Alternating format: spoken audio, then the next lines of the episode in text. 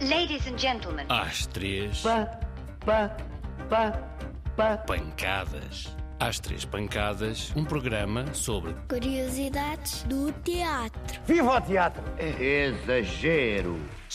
Manda calar. Olha a luz. Atenção, o pano vai subir.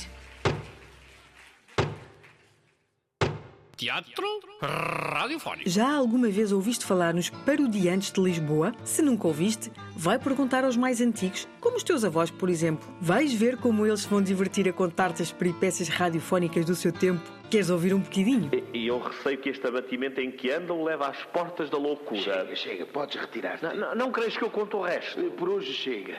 Vai tomar conta do jovem e não me deixes sem notícias. Mas eu tenho mais coisas para contar. Fica para outra vez. Seja.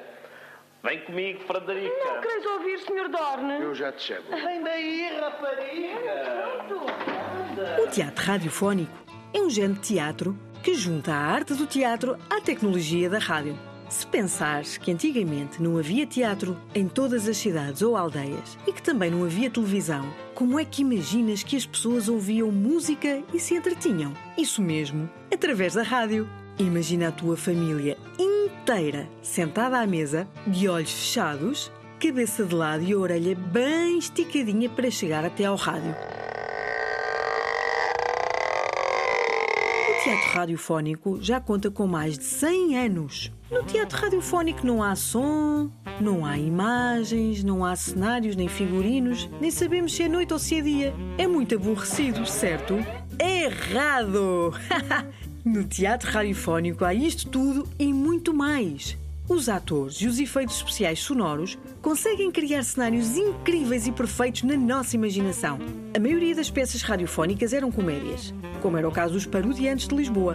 Mas tudo era possível desde que casássemos o teatro à rádio. Superstições do teatro. Entra sempre com o pé direito. Espelhos? Nem vê-los. Se há objeto que não tem permissão para entrar em palco, são os espelhos. Diz quem sabe destas coisas das superstições que os espelhos guardam a alma de todos aqueles que neles se amaram ou odiaram ver e que o espelho alimenta a vaidade dos mais inseguros. Espelho meu, espelho meu, haverá alguém mais belo do que eu? E se isto for verdade e o espelho se partir? Sairá de dentro dos seus estilhaços pedaços de almas que ficarão durante sete anos a parar e a assombrar o teatro?